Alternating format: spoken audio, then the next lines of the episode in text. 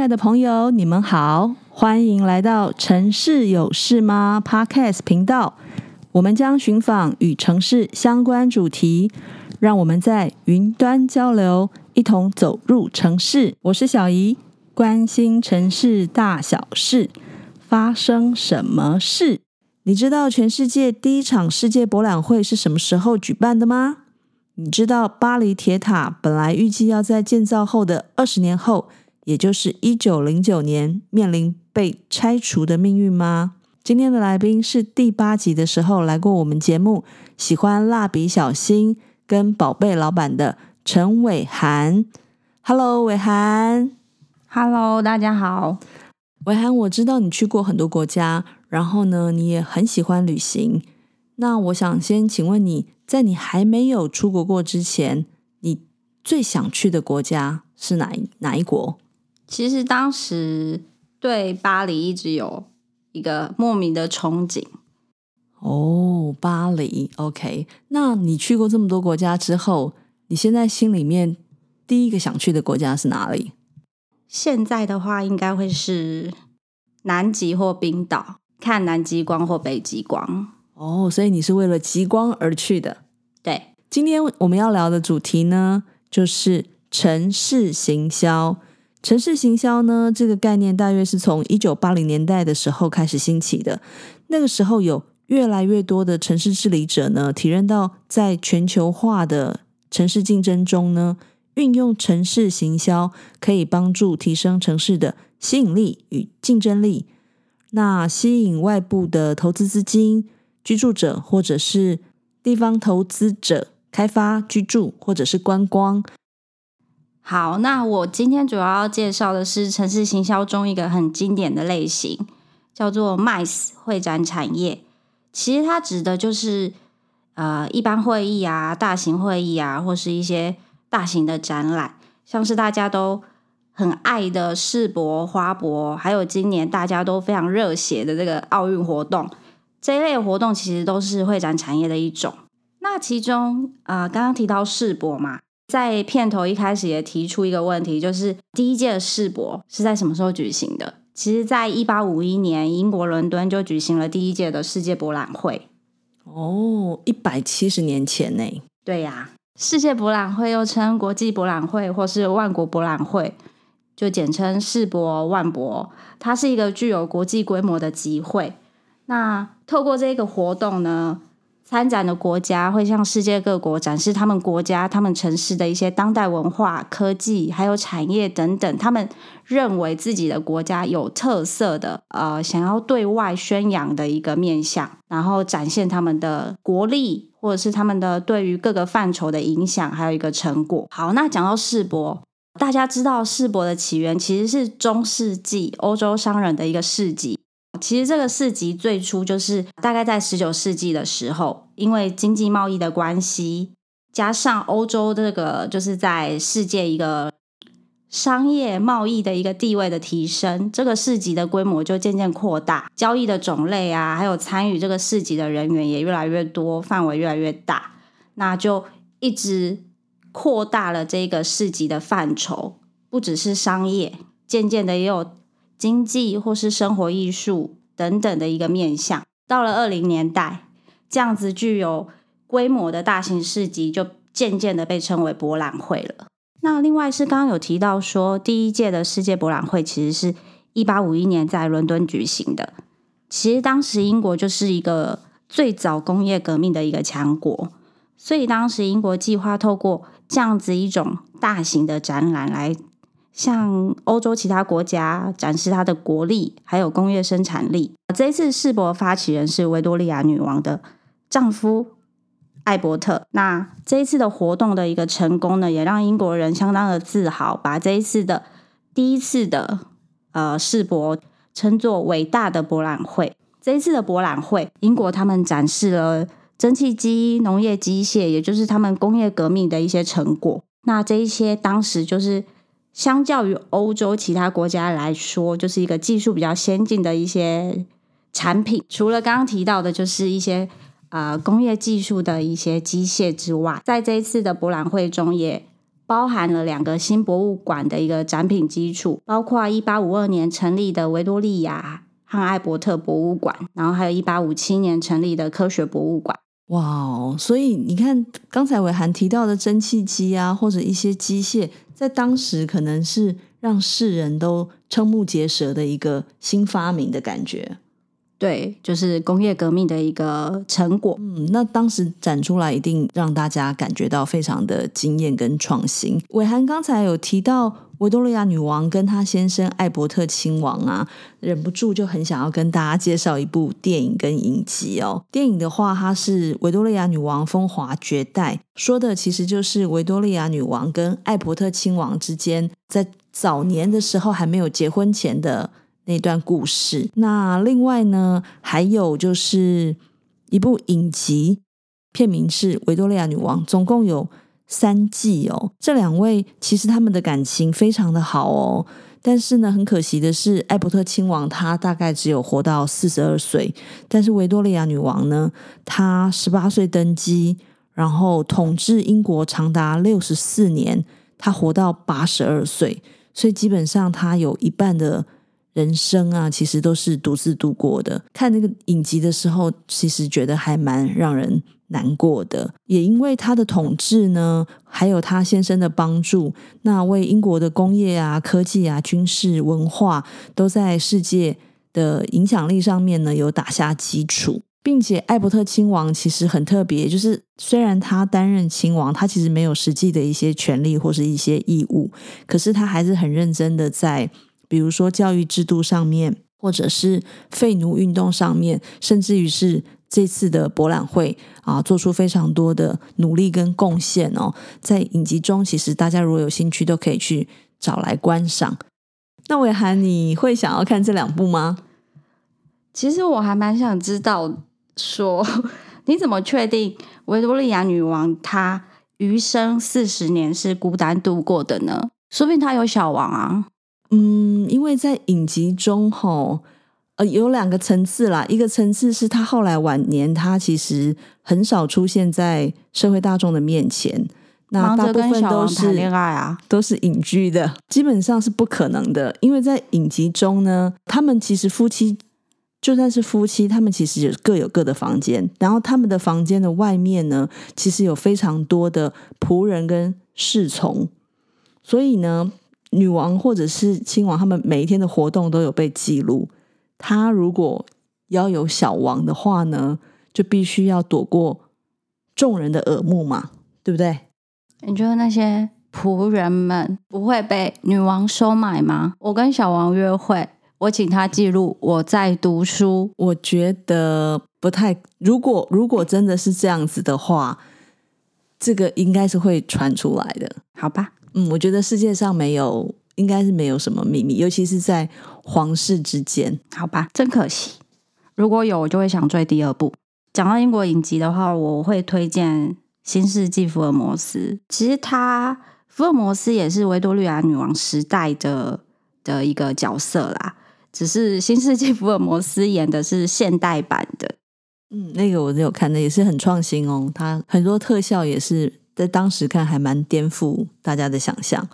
那呃，伟涵，那再请教你，会展产业中大型活动影响城市规划，还有其他的案例可以介绍吗？好，其实，在英国举办了第一届的世博之后啊，他的隔壁好邻居就是相爱相杀的法国巴黎，他们就觉得，哎，我怎么能输啊？我怎么能输英国啊？所以那时候，一八五一年之后呢，法国各界就立即要求我们要举办旗鼓相当的博览会啊，荣耀巴黎啊。所以在那之后，一八五五年到一九零零年，其实巴黎占据了五届的世世界博览会。那这五届的五届，对，五届，总共五届这样子，就是不抢则已，一抢就要抢很多，用数量来取胜。对。那其实这五届的世博跟巴黎现代的一个城市的样貌，其实有密不可分的关系。在第一届一八五五年的巴黎世博，它是选在香榭丽舍大道、皇后丽荫大道，然后还有蒙田大道交汇的一个三角地带。这一次展览的主题主要是农业、工业还有艺术。那参展的人数大概是五百万人。那紧接着，在一八六七年第二次的巴黎世博，当时正值巴黎第二帝国巅峰时期。这一次的展场主要是在战神广场，那也趁着这一次的办展的机会，整顿了塞纳河对岸的一个小区域。接着，一八七八年、一八八九年，还有一九零零年，又接续办了三届的世博。那这三届也都延续着第二届是在战神广场举行。那只是展场的面积不断的扩张，那也对于现代的一个巴黎的都市形态留下了一个。算是一个巨大的影响，巨大的痕迹这样子。那其中，在一八八九年这一次的世博，其实也就建造了现在世界著名的埃菲尔铁塔。哦，就是差一点被拆掉的。其实当时一八八九年建造之后啊，最一开始的规划是在二十年之后铁塔就会拆除了。另外，在当时建造的过程中啊，有几位名人，像是莫泊桑、小仲马，他们都觉得埃菲尔铁塔有一点太丑，就是不符合当时巴黎那个现代的一个市容。那他们签署了一个反对修建巴黎铁塔的抗议书，就是这时候巴黎铁塔已经岌岌可危了。但是后来，因为它的一个军事通讯用途，逃过了那一次被拆解的命运。那也幸好当时并没有拆。现在埃菲尔铁塔可以说是法国最具代表性的一个建筑标志，那其实也是世界上最吸睛的一个地标。没错。最后，一九零零年第五届的巴黎博览会，这一次留下的一些重要的建筑也就更多了，像是大小皇宫、亚历山大三世桥。里昂车站、奥赛车站等等，这一些其实都是在一九零零年这一届的世博所建造的，所以可以看出，就是这一届的世博也算是可以说是一个二十世纪的世纪回顾，让整个巴黎更加的现代化。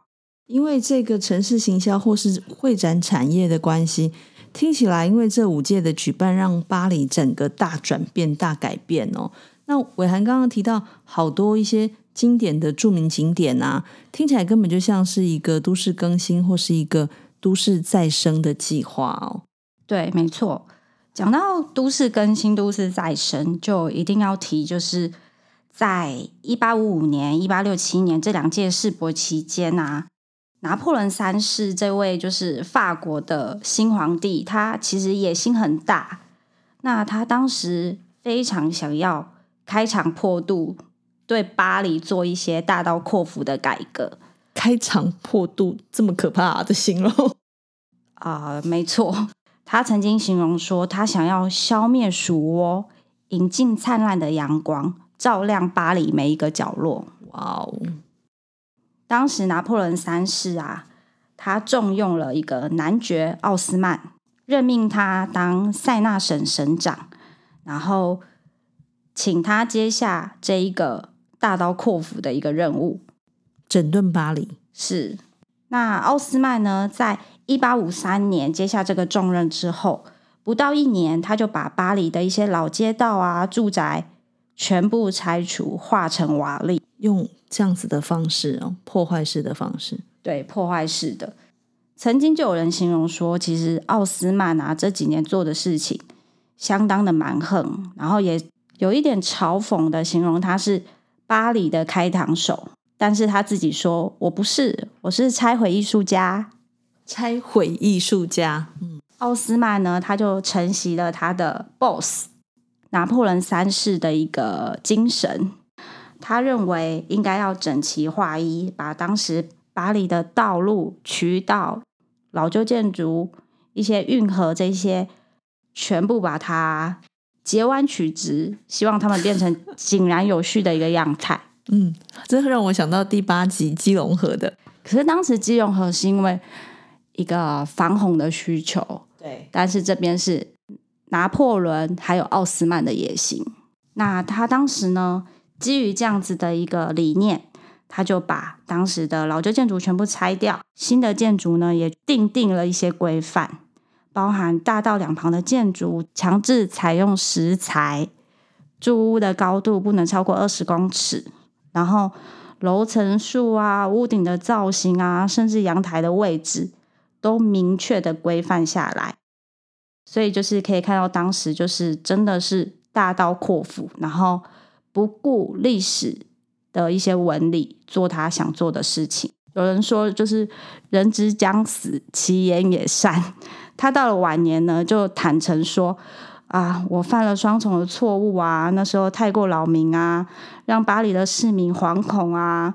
那我把市内这些区域都大道化，长期以来。”使得各区的市容局限于同一种框架，全部只有一个样貌。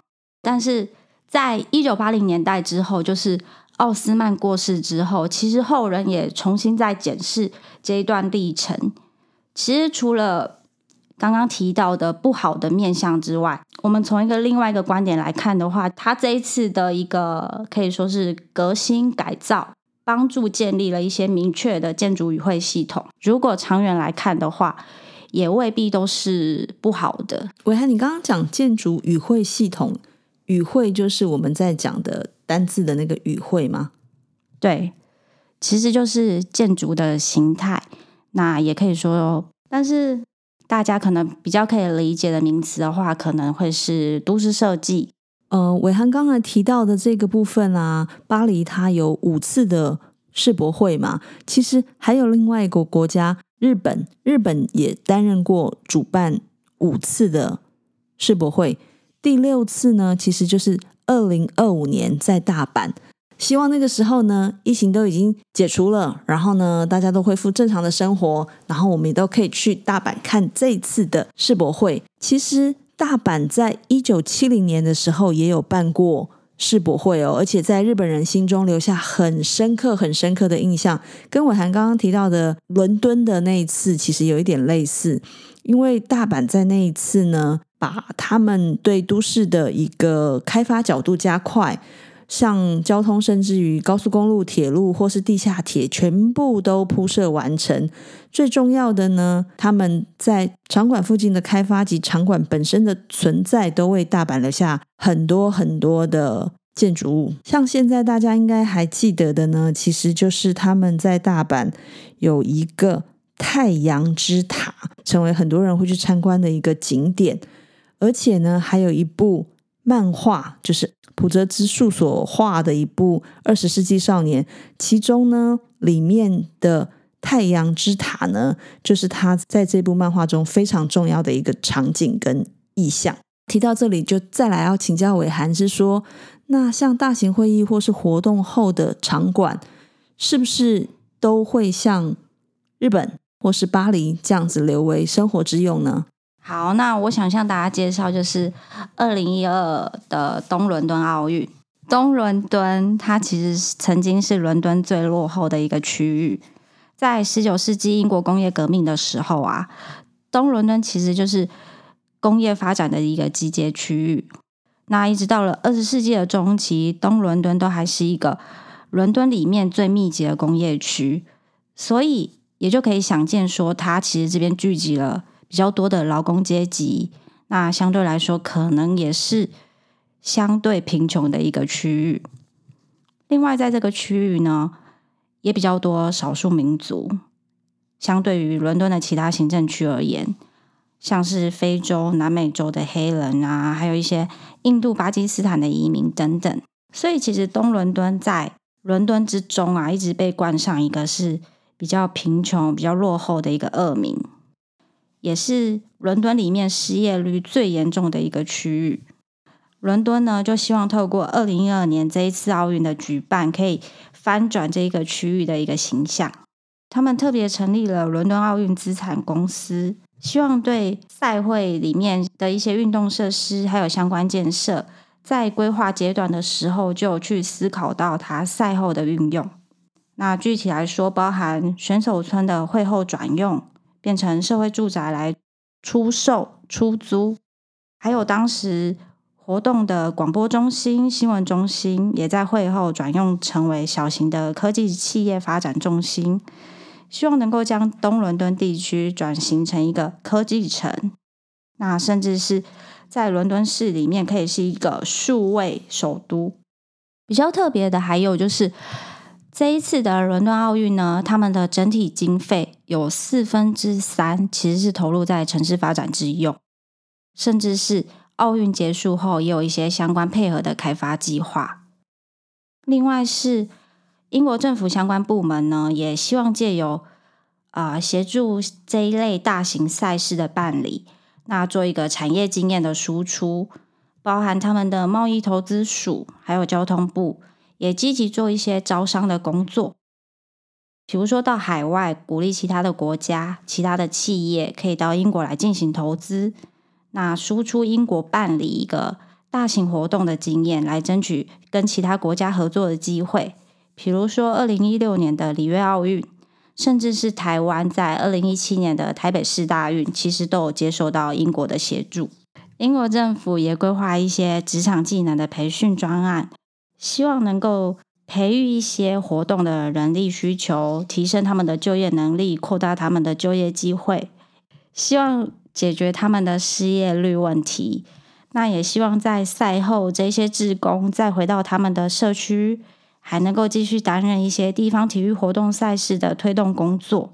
东伦敦的经验啊，我就想到我们之前二零一七年的台北世界大学运动会啊，其实那个时候柯市长他也是把选手村转变成社会住宅哦，甚至于呢，他还建立了一个当时的呃建筑物呢。变成让现在的国内外新创团队，还有国际加速器啊、人才培育企业等对象进驻的一个林口新创园，其实跟刚才伟涵讲的东伦敦的那个案例，也有点像是一样的一个做法。对，其实二零一七年的四大运就是有部分是施法英国东伦敦的这一次的经验。英国东伦敦这一次的经验呢，其实有人形容它是。东伦敦永续都市再生的一个城市复兴，在这一次的活动中呢，可以看到政府部门投入之外，还有全民参与，还有一些环境关怀，甚至是对一些历史文化的尊重。另外是他们这一次的活动非常强调永续，针对永续这个部分呢，他们在奥运公园开发的时候，环评也采用了最高的规格，从土地污染。湿地生态、洪患评估、空气噪音等等，都是采用最严格的一个检验。嗯，因为其实就回到刚刚说的，东伦敦这个区域是工业区，那它就有很多废弃物掩埋啊，甚至是土壤污染的问题，所以它要作为一个奥运公园的开发，相对来说也是一个比较大的挑战。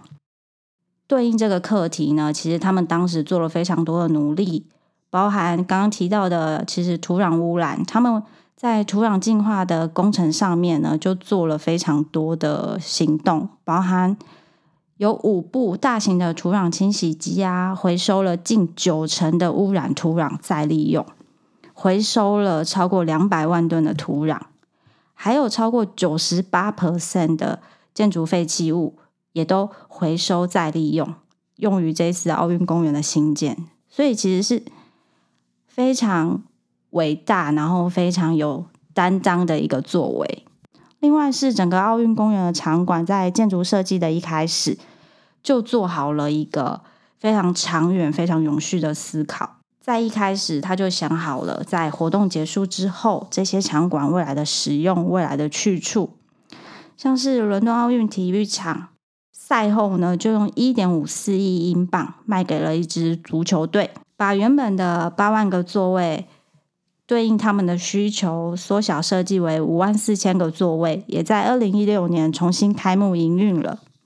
那另外是呃有名的建筑大师扎哈·哈迪他设计的水上运动中心，也在赛后拆除了呃两亿的延伸观众席之后原地保留作为。之后一些地区的水上运动之用，另外，在奥运期间的一个媒体转播中心，也在活动之后改装，那变成了一个大概两万九千平方公尺的办公空间，还有六万两千平方公尺的一个综合商务空间，那也对外招商，在现在都还有在使用当中。